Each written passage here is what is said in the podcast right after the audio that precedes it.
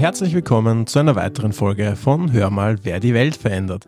Dem Podcast, der sich kritisch und zukunftsorientiert mit den vielseitigen Dimensionen der Klimakrise auseinandersetzt. Hallo, ich bin's, der Christoph. Ich bin der Zachi. Und gegenüber sitzt von uns heute der Mann, der CO2 nur in seiner Stadionlimo duldet. Niklas Levinson. Hallo Niklas.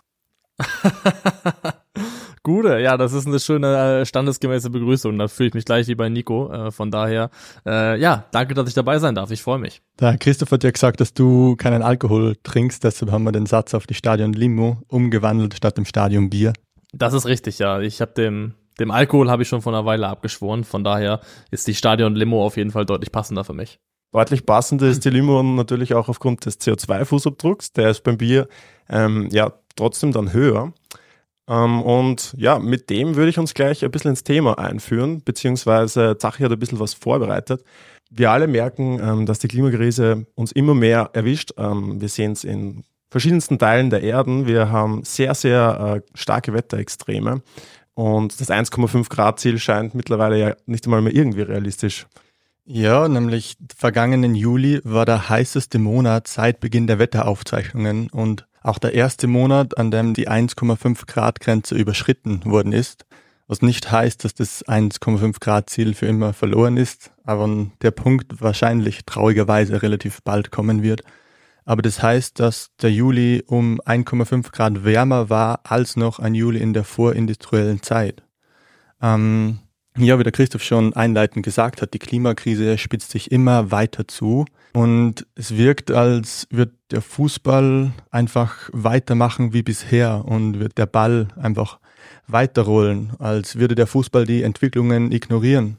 Ähm, Bayern München, Borussia Dortmund, die ganzen großen Premier League Vereine nicht nur Trainingslager in Katar im Winter, sondern auch jetzt noch die ganzen Marketingreisen im Sommer, die auch wirklich als Marketingreisen deklariert sind. Also es geht da weniger um eine perfekte Vorbereitung. Die wird vielleicht ähm, anders auch viel besser ablaufen, weil ja die Regenerationszeiten danach nicht optimal sind, wenn die Spieler dann in zwei Wochen um die ganze Welt fliegen. Der Fußball und Nachhaltigkeit sind ganz weit auseinander. Und das, obwohl der Fußball eigentlich ein modernes Feld ist und Nachhaltigkeit ein sehr aktuelles Thema.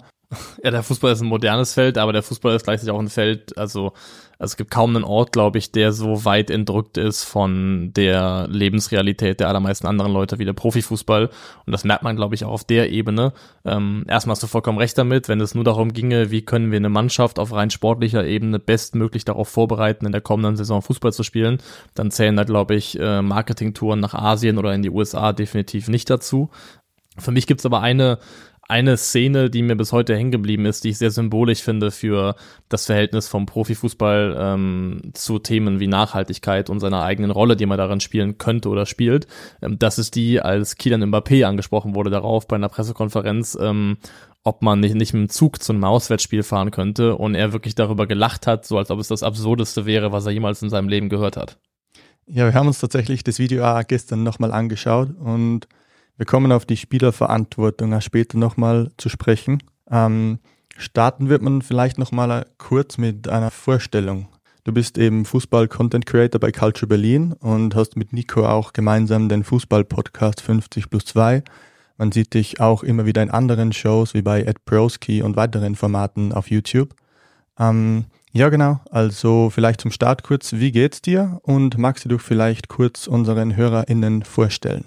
Ja, sehr gerne. Also mir geht's gut. Ich sitze aktuell hier mit einer äh, kleinen Handverletzung, äh, die ich mir zugezogen habe, aufgrund einer äh, persönlich individuell schlechten Entscheidung, die ich getroffen habe. Aber das ist nicht weiter schlimm. Ähm, ansonsten geht's mir sehr, sehr gut. Wir warten jetzt gerade gefühlt alle zum Zeitpunkt dieser Aufnahme darauf, dass der Harry Kane-Transfer dann endlich abgewickelt wird. Ähm, das liegt aktuell in der Schwebe und sitzt uns so ein bisschen im Nacken als Content Creator. Aber ja, ich bin, äh, ich bin Niklas. Ich bin, wie du schon gesagt hast, aktiv bei Culture Berlin bei 50 plus 2 und hier und da noch privat oder halb privat in anderen Formaten zu sehen. Und ähm, ich bin Fußball-Content-Creator, bin da vor einigen Jahren reingestolpert, vor allem vor die Kamera. Das ist mittlerweile jetzt so, glaube ich, vier Jahre her, dass ich da ähm, hingezerrt wurde, damals mehr oder weniger. Und seitdem mache ich das und das ist der Weg, den ich eingeschlagen habe und es macht mir sehr, sehr großen Spaß. Gleichzeitig, also ich glaube, man, man muss als Fußballfan so ein bisschen immer eine gewisse kognitive Dissonanz aushalten, denn also ich, ich folge da etwas oder ich verfolge da etwas mit sehr, sehr viel Leidenschaft und Freude auch, von dem ich weiß, dass ich gewisse Aspekte davon ausblenden muss, damit mir das Ganze weiterhin Spaß machen kann. Und das ist so ein Spannungsfeld, in dem man sich, glaube ich, als moderner Fußballfan, ähm, wenn man dafür denn Bewusstsein haben möchte, zwangsweise so ein bisschen bewegt. Ja, genau, du hast es jetzt schon angesprochen. Ähm, du bist, so wie wir, äh, Fußballfan, aber auch Fußballfachmann. Ähm, und wir verfolgen euren Content eben auch. Und da fällt eben immer auf, dass du ja doch ein sehr umweltbewusst denkender Mensch bist. Du lebst vegan, soweit wir das mitbekommen. Vegetarisch. Vegetarisch. Also ich muss einschränken, also ich, ich lebe vegetarisch. Das jetzt auch seit ein paar Jahren, aber nicht vollständig vegan. Also ich kaufe nahezu vollständig vegan ein für mich selber. Ähm, Habe mich lange als Einkaufsveganer bezeichnet, aber ich konsumiere noch Milchprodukte, wenn ich zum Beispiel im Restaurant bin oder ähnliches. Ja, das ist schon, das ist schon sehr cool. Das ist auch ähm, ja einiges, was man auch machen kann als Person. Aber wir haben noch mitbekommen, ähm, du fährst viel mit dem Rad, du urlaubst am liebsten in Dänemark, anstatt wie andere, weiß nicht, vielleicht nach Südostasien zu chatten. Ähm, uns würde jetzt interessieren, ähm, wie hat sich bei dir das alles so ergeben? Wir studieren ja quasi auf der äh, Universität für Bodenkultur, eine Universität, die sich quasi mit Umwelt- und Klimaschutzthemen auch auseinandersetzt. Das heißt, wir sind da in gewisser Weise auch in einer Bubble. Genau, und da würde es jetzt uns interessieren, wie hat sich das bei dir so ergeben und welche Rolle spielt vielleicht Nachhaltigkeit und der Umweltschutzgedanke allgemein in deinen Lebensentscheidungen? Ähm, also ich glaube, das vegetarische Leben, das war irgendwann unvermeidbar so ein bisschen. Also meine Mutter hat es vorgelebt, muss ich sagen. Die ist schon seit, äh, also viele Jahre vor mir hat sie aufgehört, Fleisch zu essen und war damit auch so familienintern gewissermaßen Vorbild und ähm, hat irgendwann auch entschieden, also es ist nun mal so in den meisten sag ich mal, konventionellen Rollenverteilungen in Familien, dass die Mutter, bei uns war es zumindest so, mehrheitlich dafür steht, was auf den Tisch kommt, zu essen. Und meine Mutter hat irgendwann entschieden, okay, ich habe auch keine, eigentlich keine Lust mehr, Fleisch zuzubereiten. Ähm, und hat dann angefangen, auch primär einfach vegetarische Alternativen zu kochen, was ähm, aber sehr, sehr gut gewesen ist. Und dann habe ich noch 2019, glaube ich, ähm, bei One Football damals mit äh, drei Arbeitskollegen haben wir uns eine Vegan-Challenge genommen und haben gesagt, wir versuchen einen Monat vegan zu leben und gucken, wie das klappt muss man zu unserer Schande gestehen. Wir haben uns nach dieser veganen Challenge damit belohnt, in Anführungszeichen, dass wir alle ein Steak gegessen haben zusammen.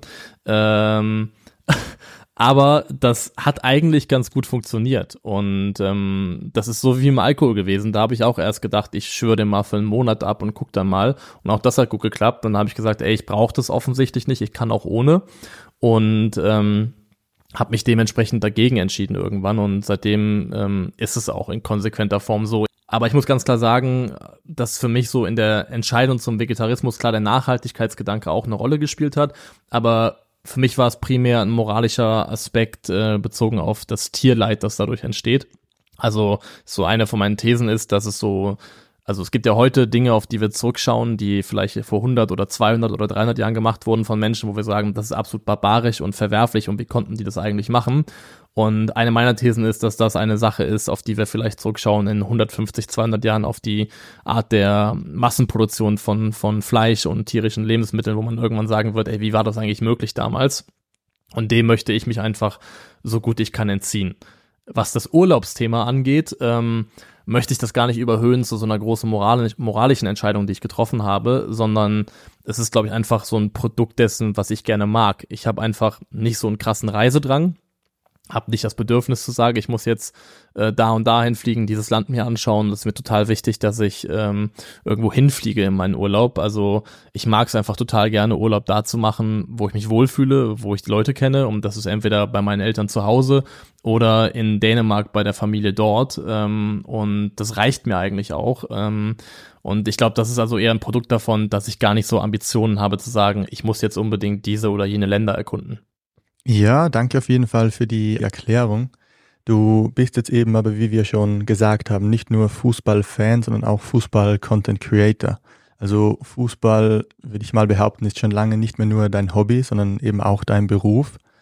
Mm, Fußball und Nachhaltigkeit gehen aber, wie auch schon erwähnt, nicht wirklich Hand in Hand. Und ich könnte mir da vorstellen, oder ich glaube, ich kann auch für den Christoph und für mich sprechen, wenn ich sage, dass das bei uns beiden oft so ist, dass das persönlich oft zu einem Unverständnis und zu Frustration führt, wenn man den Fußball liebt, aber einem gleichzeitig der Klimaschutz ähm, am Herzen liegt, dann löst das oft ein bisschen einen inneren Konflikt aus. Und deshalb wollte ich auch dich fragen, einerseits als Fan, andererseits als Teil der Fußballbranche, wie blickst du auf die Branche Profifußball und wie lässt sich das Anliegen Klimaschutz mit dem Leben als Fußballfan vereinbaren? Das ist eine extrem schwierige Frage, glaube ich. Also als individueller Fan kann man ja nur Entscheidungen darüber treffen, wie möchte ich eigentlich reisen, wenn ich zu Spielen, zu Auswärtsspielen fahre und wie mache ich das? Da stehst du vielleicht vor der Entscheidung, fahren wir dann mit dem Auto hin oder setzen wir uns in den Zug ähm, oder fliegen wir irgendwo hin oder fahren wir im Zug. Das ist aber auch nicht immer darstellbar. Also wenn Leute, also das ist ja auch so, dann triffst du als Fan wenn du konsequent dabei sein möchtest, ja irgendwann auch auf so Hürden wie, ähm, das ist ein Spiel, das ist Donnerstagabends vielleicht in Belgrad ähm, und ich muss aber eigentlich auch wieder arbeiten irgendwann und ich kann mir da nicht mehrere Tage rausnehmen. Das heißt, die einzige Art und Weise, wie ich das realistisch unter einen Hut bringen kann, ist halt, wenn ich mit dem Flugzeug reise. Ähm, aber auch da ist meine Haltung generell so ein bisschen, wie ich grundsätzlich meine Haltung sehe zu dem, zu, ja, im weitesten Sinne klimapolitischen Themen und die ist gar nicht so super gut ausgeformt, weil ich mich nur lose damit beschäftige. Aber ähm, ich mag das nicht, ähm, Verantwortung ins letzte Glied weiterzureichen. Also ich mag das nicht, wenn man sagt, äh, ihr, die bösen Ryanair, EasyJet-Urlauber, ähm, ihr müsst aufhören, so zu reisen, weil das äh, oder wir müssen die Preise da anziehen, damit das nicht mehr alle machen können, weil dann ist es ein ökonomischer Hebel, den du ansetzt, der einfach nur dafür sorgt, dass diejenigen, die am wenigsten Ressourcen dafür haben, sich dann das dann irgendwann entstehende Luxusgutreise nicht mehr leisten können. Und genauso sehe ich es im Profifußball auch. Ich finde es gut, wenn Fans sich individuell ihrer Verantwortung bewusst werden und diese versuchen auch wahrzunehmen. Und ich weiß das zu schätzen. Aber ich finde, bevor man dann einmal auf der Fanseite ansetzt und da fragt, wie reisen die, ist es für mich wichtiger, bei denen anzusetzen, die halt deutlich strukturell deutlich bessere Ressourcen haben, besser gestellt sind. Und das sind halt die Akteure des Profifußballs selber. Das heißt, das sind die Mannschaften, die äh, Spieler, wie reisen die?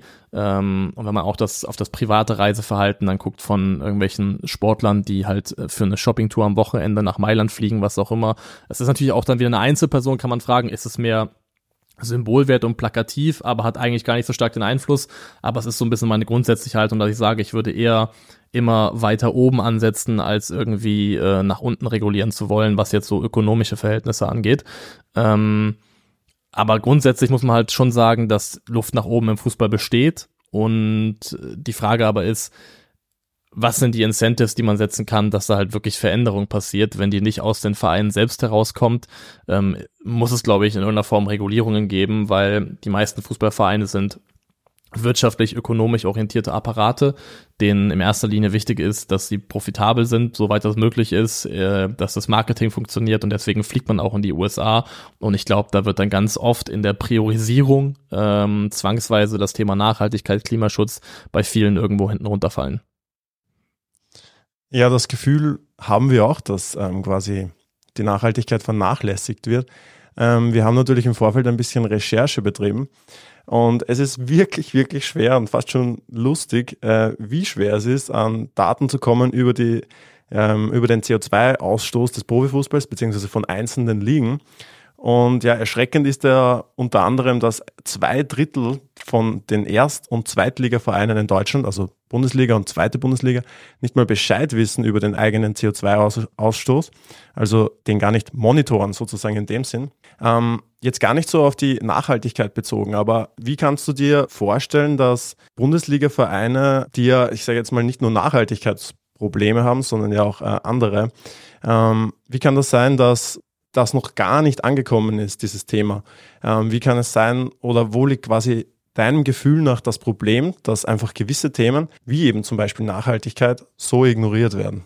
Also ich kann mir das nur damit erklären, dass, ähm, und ich weiß es natürlich nicht, aber es ist mein Bauchgefühl, dass die Lebenswirklichkeit des Apparats äh, Fußball, äh, Profifußball so weit entrückt ist von der Lebenswirklichkeit der meisten, in Anführungszeichen, normalen Menschen, ähm, dass es einfach nicht auf, eine, auf nicht zur Sprache kommt. Das ist, glaube ich, eine sehr, sehr äh, monothematisch fokussierte Welt und dieser Hauptfokus ist das Thema Fußball und alles, was sich rund um das Thema Fußball bewegt. Und ich glaube, der Horizont vieler Leute, und ich sage bewusst nicht aller, weil man, also weil ich mir auch nicht erlauben kann, das zu sagen, weil ich es nicht weiß, ähm, aber ich glaube einfach, dass da mehrheitlich so ein äh, enger Horizont vorhanden ist, so ein Fokus auf nur ein einziges Thema, dass das Bewusstsein dafür gar nicht da ist. Also ich glaube einfach, dass ähm, diese Konsequenzen, die damit ja auch vielleicht einhergehen, ähm, Knappheiten in irgendeiner Form, ähm, Veränderungen in den Lebensbedingungen und den Möglichkeiten an Ort X leben zu können oder eben irgendwann nicht mehr. Das sind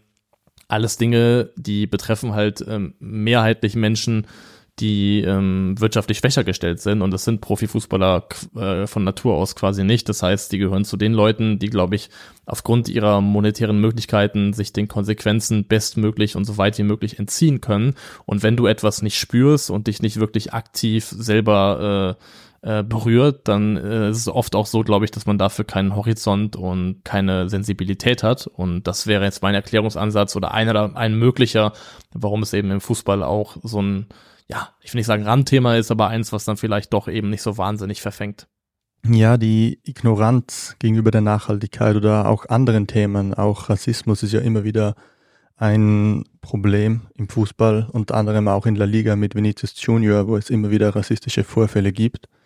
Ähm, das Ganze ist eben auch insofern problematisch, weil der Fußball ja eine riesige Anziehungskraft hat. Also man sagt ja nicht umsonst, Fußball ist die schönste Nebensache der Welt. Die Spieler und Vereine sind Vorbilder für ganz, ganz viele Menschen. Aber oft wirkt es eben so, als wäre es auch den einzelnen Spielern egal, als wäre den Spielern egal, wie viel sie um die Welt fliegen und wie hoch ihr CO2-Ausstoß wäre. Sinnbildlich dafür ist eben das Mbappé-Video, das wir schon zu Beginn der Folge kurz angesprochen haben. Ähm, es gibt aber auch positive Beispiele. Zum Beispiel Hector Bellerin lebt ja meines Wissens nach auch vegan ja. und setzt sich für mehr Klimaschutz im Fußball ein. Oder Morton Torsby von Union Berlin. Der hat ja die We, We Play Green Initiative gegründet, die eben auch die Reichweite von Fußballspielern dazu nützen soll, ähm, die grüne Wende voranzutreiben. Mhm. Profifußballer sind aber Spitzensportler und ihre hauptsächliche Aufgabe besteht, besteht darin, dass sie sich darauf konzentrieren, am Feld gute Leistungen abzurufen und es lastet natürlich auch viel Druck auf ihren Schultern. Du hast schon kurz ähm, angesprochen, dass eben Spieler einfach mal nach Mailand fliegen oder nach Paris für eine Fashion Show. Welche Verantwortung haben die Spieler für mehr Nachhaltigkeit im Fußball, beziehungsweise was erwartest du dir von den Fußballspielern und was würdest du dir von ihnen wünschen? schwierige Frage. Also Hector Bellerin ist ein sehr, sehr gutes Beispiel.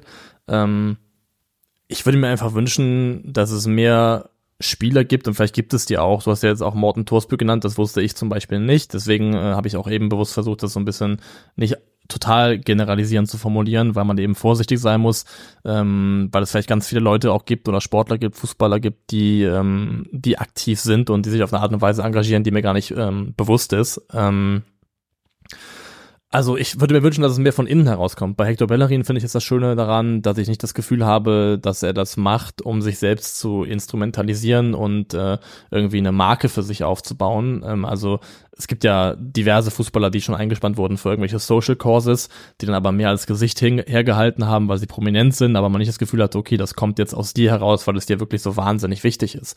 Und äh, bei Hector Bellerin hat man eben das Gefühl, dass das äh, eine Haltung ist, die er zu seinem Leben entwickelt hat, die wirklich das Produkt davon ist, äh, was seine eigenen Überzeugungen sind und was für ja, Werte sich so in ihm herauskristallisiert haben. Das finde ich einfach eine sehr, sehr schöne Sache, dass es sich bei ihm auch entsprechend authentisch anfühlt in der Art und Weise, wie er das lebt lebt. Ähm, habe jetzt auch gerade drüber nachgedacht.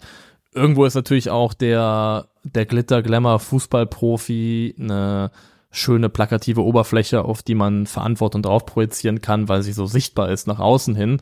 Ähm, also ihr hört jetzt an der Art und Weise, wie, ich wie oft ich das angesprochen habe, ähm, in welche Richtung ich politisch vielleicht selber auch denke. Ich denke mir halt dann auch wieder, der Fußballprofi ist halt vielleicht trotzdem nur auch in seinen Reichtumsverhältnissen ein relativ kleiner Fisch, wenn man noch guckt, wie weit es dann noch nach oben geht äh, in Richtung Superreichtum und Menschen, die nochmal vermögenstechnisch auf einer ganz anderen Ebene unterwegs sind und vielleicht ähnlich oder noch verschwenderischer leben, aber gar nicht so in der Öffentlichkeit stehen. Ähm, deswegen würde ich nur kurz anmerken, man muss auch aufpassen vielleicht, dass man nicht zu sehr sich an den sehr leicht sichtbaren Symbolfiguren abarbeitet wie Profifußballern, sondern auch im Auge behält, dass es, glaube ich, noch andere Menschen gibt, die über nochmal ganz andere Ressourcen verfügen und die wir viel zu wenig zur Verantwortung ziehen in irgendeiner Form.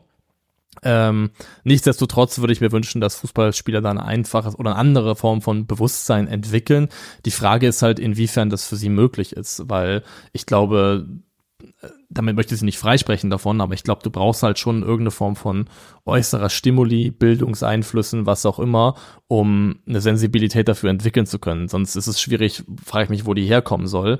Und das ist ja ein Problem, was wir, glaube ich, allgemein bemängeln, dass die ähm, Nachwuchsleistungszentren so auf so eine Art Fließbandbasis halt fertige Fußballprodukte äh, produzieren in Form dieser Spieler, aber zu selten irgendwie ausgeformte Menschen mit ihrer, mit eigenen Haltungen und Wertvorstellungen.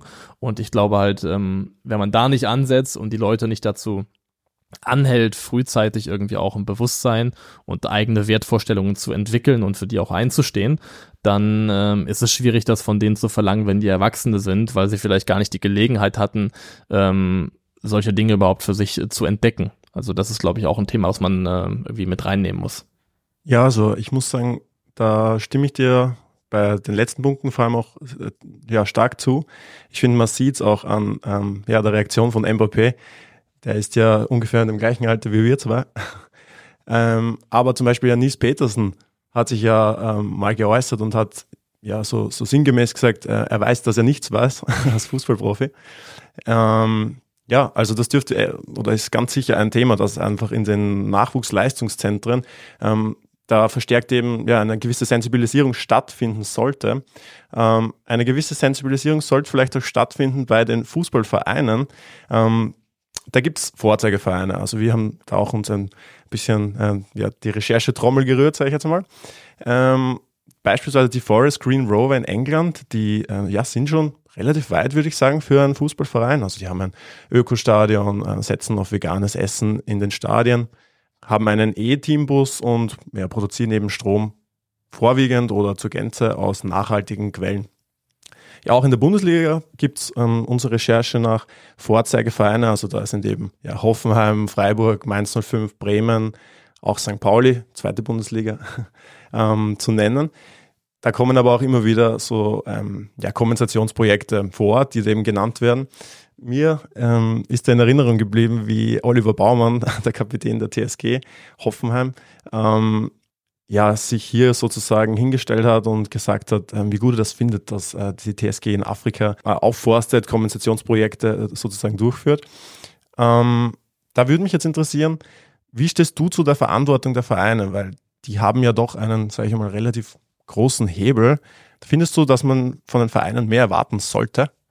Also so, sollte ist jetzt eine Frage, wie, wie legt man dieses Wort aus? Also ob das sinnvoll ist, mehr zu erwarten oder ob es berechtigt wäre, das sind, glaube ich, zwei verschiedene Dinge. Ähm, ich habe berechtigt wäre das vielleicht. Ich frage jetzt, wie sinnvoll ist es? Das ist nochmal, ich glaube, der der Rahmen muss gesetzt werden von außen. Ähm, da müssen, müssen externe Hebel angesetzt werden, die die Vereine einschränken, weil ich glaube, sonst wenn jetzt nicht der öffentliche Druck so groß wird, dass man sagt, okay, das macht für die Vereine Sinn, in gewissen Bereichen umzudenken und sich zu verändern, weil es einfach fürs Image sonst ähm, negative äh, Folgen hätte, dann wird, glaube ich, wenig passieren, weil das sind Wirtschaftsunternehmen und deren oberste Priorität ist, so erfolgreich wie möglich Fußball auf den Platz zu bringen. Und ähm, nach dieser Logik funktionieren diese Apparate und dann wissen die, glaube ich, auch bis zu einem gewissen Grad, dass sie, ähm, wenn es teilweise auch nur performativ ist, so gewisse Symbolgesten mitgehen müssen und sich positionieren müssen, oberflächlich in bestimmten gesellschaftspolitischen Themenbereichen. Ähm, aber oft halt eben geht's halt über diese Symbolgeste nicht hinaus und es ist dann irgendwie kein weitreichenderer Inhalt dahinter, als dann eben dieses reine äh, Posieren für den vermeintlich äh, guten Zweck, der dann im Raum steht. Ähm, ich glaube, wenn du Veränderung wirklich konsequent haben möchtest und in der Geschwindigkeit, dass sie dir auch wirklich was bringt und in der Breitflächigkeit, dass es einen Nutzen hat, im Sinne von, dass es nicht vereinzelte Positivbeispiele gibt von Vereinen, die du jetzt gerade eben schon genannt hast, sondern dass es alle sein sollen bis zu einem gewissen Grad, dann muss, glaube ich, der Apparat oder muss der Staat, wer auch immer da Einfluss darauf hat, äh, gewisse Rahmenbedingungen vorgeben, dass man zum Beispiel sagt, bei einem Auswärtsspiel das unter 500 Kilometer entfernt ist, darf per se nicht mit dem Flugzeug hingereist werden. Ähm, da ist die Frage, wie, wie ist sowas rechtlich umsetzbar? Da bin ich kein Experte für. Das war jetzt nur ein Beispiel, was mir eingefallen ist, wo ich glaube, ähm, du musst von außen regulieren, damit du wirklich einen sichtbaren Nutzen hast. Ja, eine Instanz, die eben die Fähigkeiten oder die Macht dazu hätte, von außen zu regulieren, zumindest einmal in der Bundesliga, wäre ja die DFL. Ähm, also wenn man schon über das Thema Verantwortung jetzt auf Spieler- und auf Vereinsseite geredet haben, da kann man nicht darüber sprechen, ohne auch die DFL ähm, zu erwähnen. Die hat ja selber das Ziel ausgegeben, dass die Bundesliga die nachhaltigste Fußballliga der Welt werden soll. Ähm, ja. Hat im Zuge dessen auch Weiterbildungsprogramme eingeführt. So gibt es zum Beispiel so Aktionsspieltage, die auf den Klimawandel aufmerksam machen sollen. Also Christoph und ich schauen, glaube ich, beide sehr viel Fußball. Wir haben vor den Aktionsspieltagen nicht viel mitbekommen. Vielleicht schaut das bei dir anders aus. Ähm, tatsächliche Maßnahmen gibt es aber bisher kaum. Also was die DFL jetzt festgelegt hat, ist, dass die Vereine alle zwei Jahre ihren Fußabdruck messen müssen. Vor Reduktion oder Einsparungsmaßnahmen ist da noch gar keine Rede. Und ähm, die DFL hätte aber die Hebel. Das war ja zum Beispiel im Jahr 2000, wo die Diskussion um die Nachwuchsleistungszentren war hat die DFL ja auch die Regel eingeführt, dass jeder Verein, der kein Nachwuchsleistungszentrum hat oder keines baut, ähm, dass dem Verein dann die Lizenz entzogen wird. Also die, die DFL könnte, wenn sie will, wie bewertest du eben jetzt als Fußballfachmann oder als Fan auch, der nochmal mehr Einblick hat als wir, das Tun der DFL? Und warum ist die DFL bei Nachhaltigkeit wirklich so träge? Das Problem ist, also man, man darf sich die DFL ja nicht als äh, so eine externe Instanz vorstellen, in dem Sinne, dass es irgendwie so ein total unabhängiger Kontrollapparat ist, keine Ahnung, wie so ein Bundeskartellamt oder sowas. Ähm, so ist es ja nicht. Das ist dasselbe Phänomen, das man auch beobachten kann, wenn es um die UEFA geht und wie die UEFA umgeht mit vermeintlichen Verstößen gegen das Financial Fairplay und man sich wundert, warum dann so, so zahnlos vielleicht agiert wird und dann gleichzeitig feststellt, dass der Präsident von PSG, damals war es zumindest zeitweise so, Mitglied des UEFA-Exekutiv Exekutivkomitees ist. Das heißt, diese, der Apparat DFL ist ja, speist sich ja aus den Vereinen der ersten und zweiten Bundesliga. Das heißt, das ist ja, also wenn man darauf, zum Beispiel daran denkt, dass jetzt als das Thema ein neuer Investor für die DFL behandelt wurde. Die Leute, die auf der Pressekonferenz saßen, waren Hans-Joachim Batzke, ähm, Leki von Freiburg und äh, ich glaube Axel Hellmann von Eintracht Frankfurt. Das heißt, das sind ja Leute aus den Vereinen heraus. Das heißt, ähm, im Endeffekt würdest du mehr oder weniger quasi äh, die Vereine in anderer Form dazu aufrufen, sich selbst zu regulieren. Also so extern und unabhängig ist die DFL dann eben nicht und es gibt dann notwendigerweise einfach Verflechtungen, die da mit reinspielen. Deswegen glaube ich eben auch, dass die DFL da nicht der Apparat ist, der sagen kann, wir setzen die Hebel an und machen euch Druck, weil die DFL sind halt auch gleichzeitig die Vereine selber. Ähm, und das macht das Ganze, glaube ich, so ein bisschen schwierig da in der Umsetzung. Hm. Ja, das macht natürlich Sinn. Das heißt, eigentlich dein Wunsch wäre das, oder wie du am ehesten vorstellen könntest, dass wirklich Veränderungen und Bewegungen in das Thema Nachhaltigkeit im Fußball kommt, wäre dann wirklich durch politischen Druck, oder?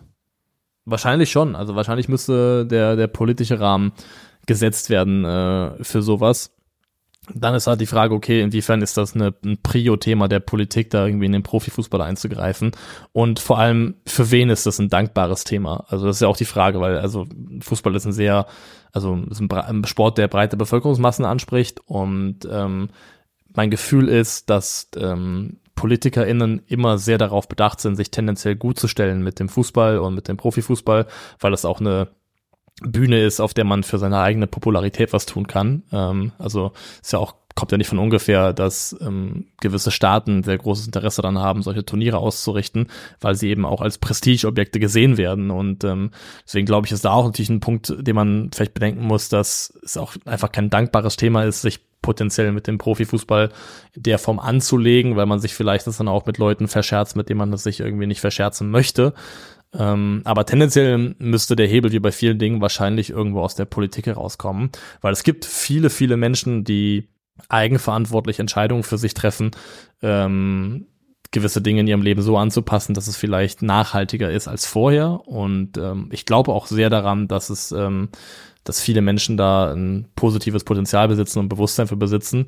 Aber ich glaube, wenn man wirklich konsequentes, ähm, konsequente Veränderung haben möchte, dann musst du, glaube ich, Rahmenbedingungen setzen von außen. Da bin ich überzeugt von. Wenn man sagt, es ist ein Thema, was dringlich ist, wo es mit Geschwindigkeit gewisse Veränderungen geben muss, dann kann man, glaube ich, nicht darauf warten, bis der Letzte dabei angekommen ist, aus einer absoluten persönlichen Überzeugung heraus zu handeln, sondern muss auch bereit sein, gewisse Dinge zu regulieren.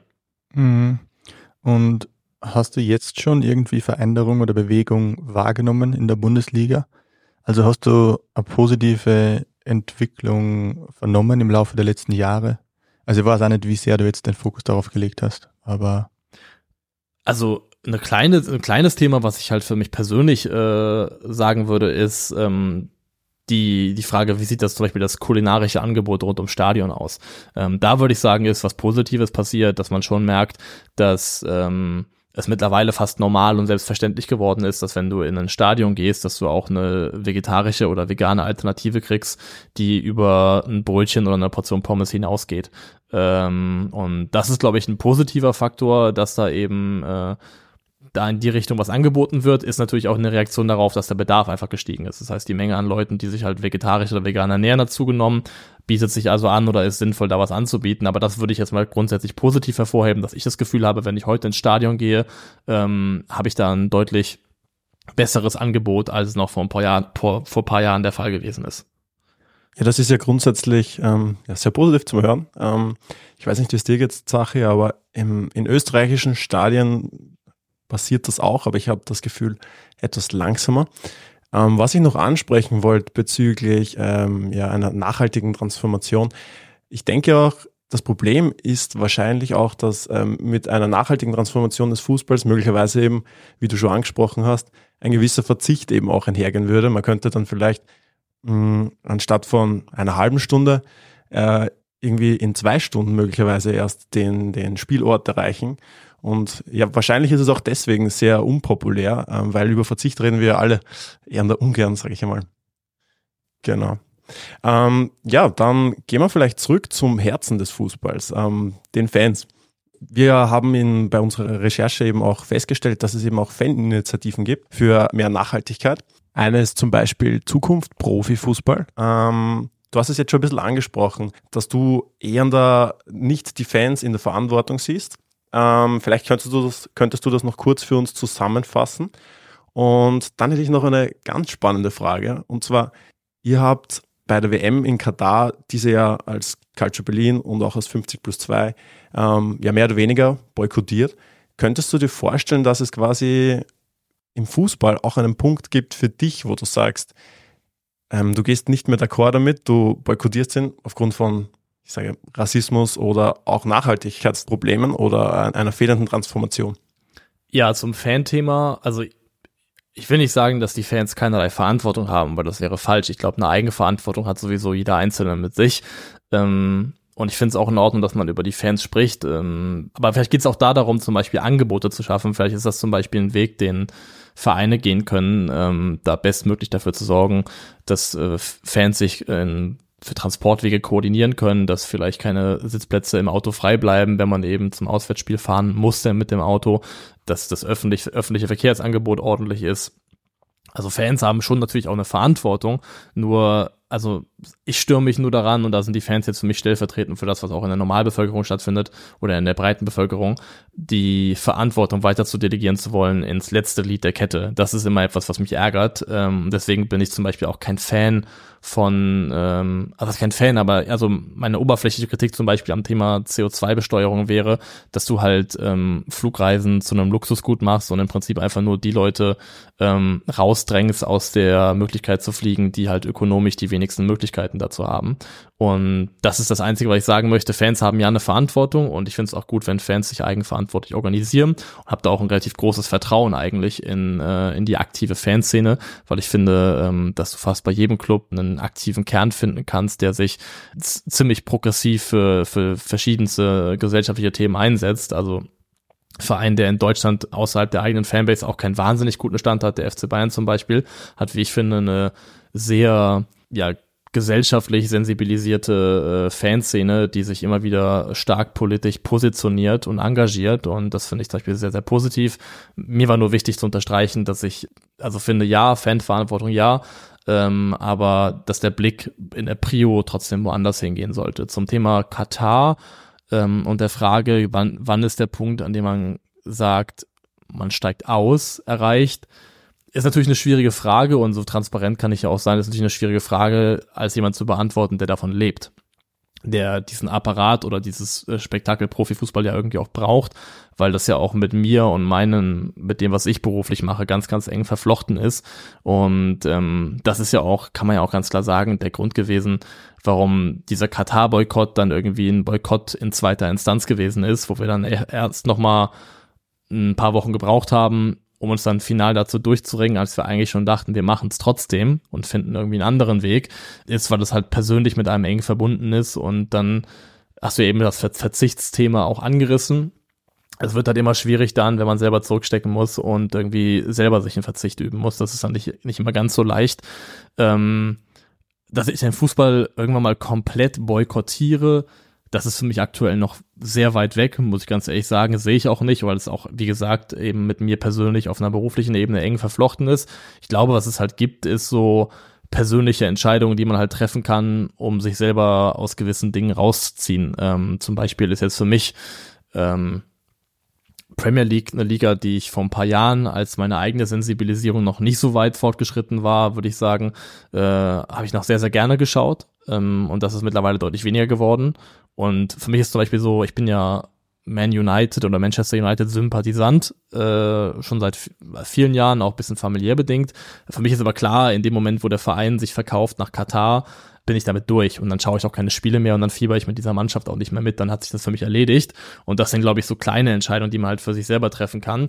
Da ist auch wieder das Problem, aber glaube ich, dass, ähm, das heißt nicht, dass man es nicht machen soll, man soll grundsätzlich immer nach seinen eigenen Überzeugungen handeln, nur muss man auch bedenken, ähm, die Übernahme von United, zum Beispiel von katarischer Seite, ist, glaube ich, ein Thema, das vor allem im tatsächlich auch sogar im deutschsprachigen Raum, glaube ich, ähm, auf viel ähm, Kritik stößt. Aber wenn man dann sich irgendwie den Blick weitet und irgendwie das global betrachtet, glaube ich, gibt es halt ganz viele, für die das gar, gar nicht weiter erheblich ist, die mit den Schultern zucken. Und das ist, glaube ich, äh, auch eine Sache, die man sich vor Augen führen muss, dass man gewissen, in gewissen Themen oder gewissen Aspekten halt einen sehr einsamen Kampf führt im Verhältnis und man da vielleicht gar nicht in der Mehrheit ist, was die Frage angeht, findet man das in Ordnung oder eben nicht. Ja, was ich ganz interessant finde, ist, du sagst ja eigentlich, oder du willst ein bisschen Verantwortung von den Schultern von jetzt einzelnen Fans oder einzelnen Privatpersonen nehmen. Und zugleich bist ja du schon eine Person, denen die Themen wichtig sind und die sich schon, die schon selber versucht, jetzt zum Beispiel deinen Fußabdruck ein bisschen zu reduzieren, zumindest wenn man das so, es wirkt von außen so, wenn wir das bewerten. Ähm, ist es einfach so, weil du sagst, es ist einfach deine persönliche Überzeugung, aber du erwartest das jetzt nicht von anderen oder du kannst nicht von anderen erwarten, dass sie ähnliche Überzeugungen haben oder eben gegen ihre Überzeugungen vielleicht sogar handeln müssen? Ja, ich glaube, da geht es einfach so ein bisschen darum, halt sich, also sich primär um sich selbst zu kümmern und ach, was heißt primär, aber also ich glaube, das Beste, was man machen kann, ist versuchen im Rahmen seiner eigenen Möglichkeiten ein positives Beispiel zu sein und ähm, darauf zu hoffen, das sehe ich aus meiner Perspektive auch so. Also ich habe wenig Lust, irgendwie so einen belehrenden Ton anzuschlagen und ähm, den Leuten zu sagen, äh, das ist falsch und das ist falsch und das ist falsch, ähm, weil das total anmaßend wäre, weil ich mir gar nicht auch anmaße, selber äh, da irgendwie die finale Urteilshoheit zu besitzen, was richtig ist und was nicht. Ähm, und weil ich auch glaube, dass du die Leute so im Zweifelsfall nicht kriegst. Also ich glaube, wenn du Leute dazu bewegen möchtest, positive Veränderungen einzuschlagen, dann geht das ähm, meistens über den Weg des selber ein gutes Beispiel sein und dann darauf hoffen, dass Leute daraus heraus eine eigene Lust entwickeln, das auch zu tun und auch zu akzeptieren, dass ähm, Leute da vielleicht einfach an unterschiedlichen Zeitpunkten erst ankommen. Das muss man ja auch ähm, bedenken. Also wenn ich das Thema Vegetarismus zum Beispiel nochmal aufgreifen würde. Also ich habe mich dazu entschieden, vegetarisch zu leben 2019. Da war ich, lass mich kurz mal überlegen, da bin ich äh, in dem Jahr noch 27 geworden. Also bis davor habe ich ja auch noch munter, zwei Jahre vorher noch, wenn wir gegrillt haben im Sommer, munter meine 400 Gramm Pute vom, vom Discounter nebenan auf den Grill geschmissen. Ähm, und das muss man auch anderen Leuten zugestehen, dass dieser Moment des Umdenkens, der kann vielleicht früh kommen, der kann aber auch was später kommen und deswegen muss man, glaube ich, vorsichtig sein, ähm, wie sehr man urteilt und wie sehr man sich anmaßt, ähm, andere Leute belehren zu wollen, aber das ist eben bei mir primär einfach ein Handeln aus Überzeugungen heraus, die sich eben aber auch erst mit den Jahren und mit der Zeit entwickelt haben. Ja, ich glaube, da sind wir ganz ähnlicher Meinung, dass man ähm, ja das Urteilen immer etwas ist, was man eher unterlassen sollte. Ähm, genau, wir haben jetzt schon recht viele interessante Dinge besprochen. Ähm, zum Schluss schweifen wir ganz gern in eine äh, Utopie aus. Und da wäre jetzt meine Frage, hast du eine Vision für einen nachhaltigen, zukunftsträchtigen Fußball? Und wenn ja, wie könnte der ausschauen?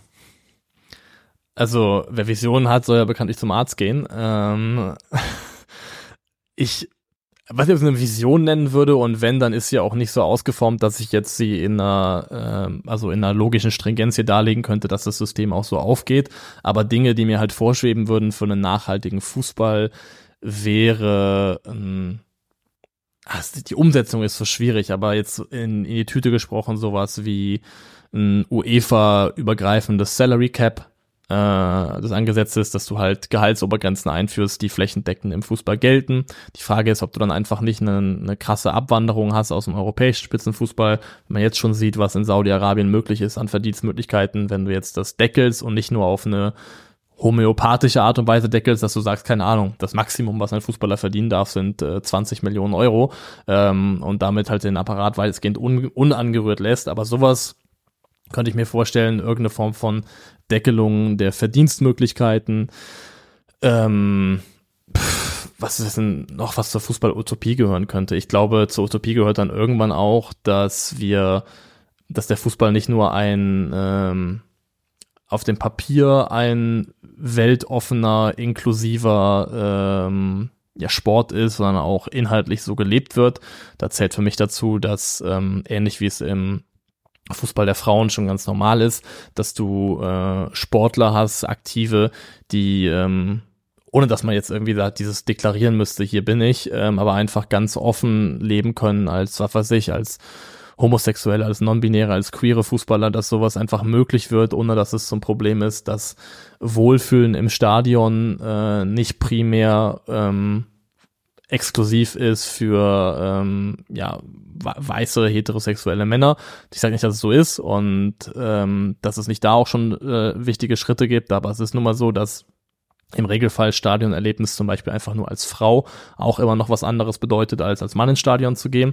Ähm, deswegen ist nicht jedes Stadionerlebnis mit irgendwas Negativem behaftet, aber tendenziell ist die Skepsis, mit der du beäugt wirst und auch, ähm, ob du akzeptierst wirst, in Anführungszeichen, als tatsächlicher Fan, ähm, macht da einen Unterschied. Also sowas, also der, der inklusive Gedanke, ähm, Eingrenzung der monetären Verdienstmöglichkeiten, ähm, dass man vielleicht sagt, äh, wir sorgen dafür, dass eine Gelderverteilung stimmt, das ist auch noch ein wichtiger Aspekt, Gelderverteilung gleichmäßiger aussieht, also im Sinne von ähm, TV-Gelder, wie werden die verteilt, generell Einnahmen, wie teilen wir die auf, wie sorgen wir vielleicht dafür, dass der Fußball nicht ein Apparat ist, in dem die eh schon reichsten Clubs alle Mittel und äh, Hebel besitzen um diesen Status nur noch mehr zu manifestieren, was ja auch dem Wettbewerb letztendlich einfach langfristig schadet und den Sport langweiliger macht.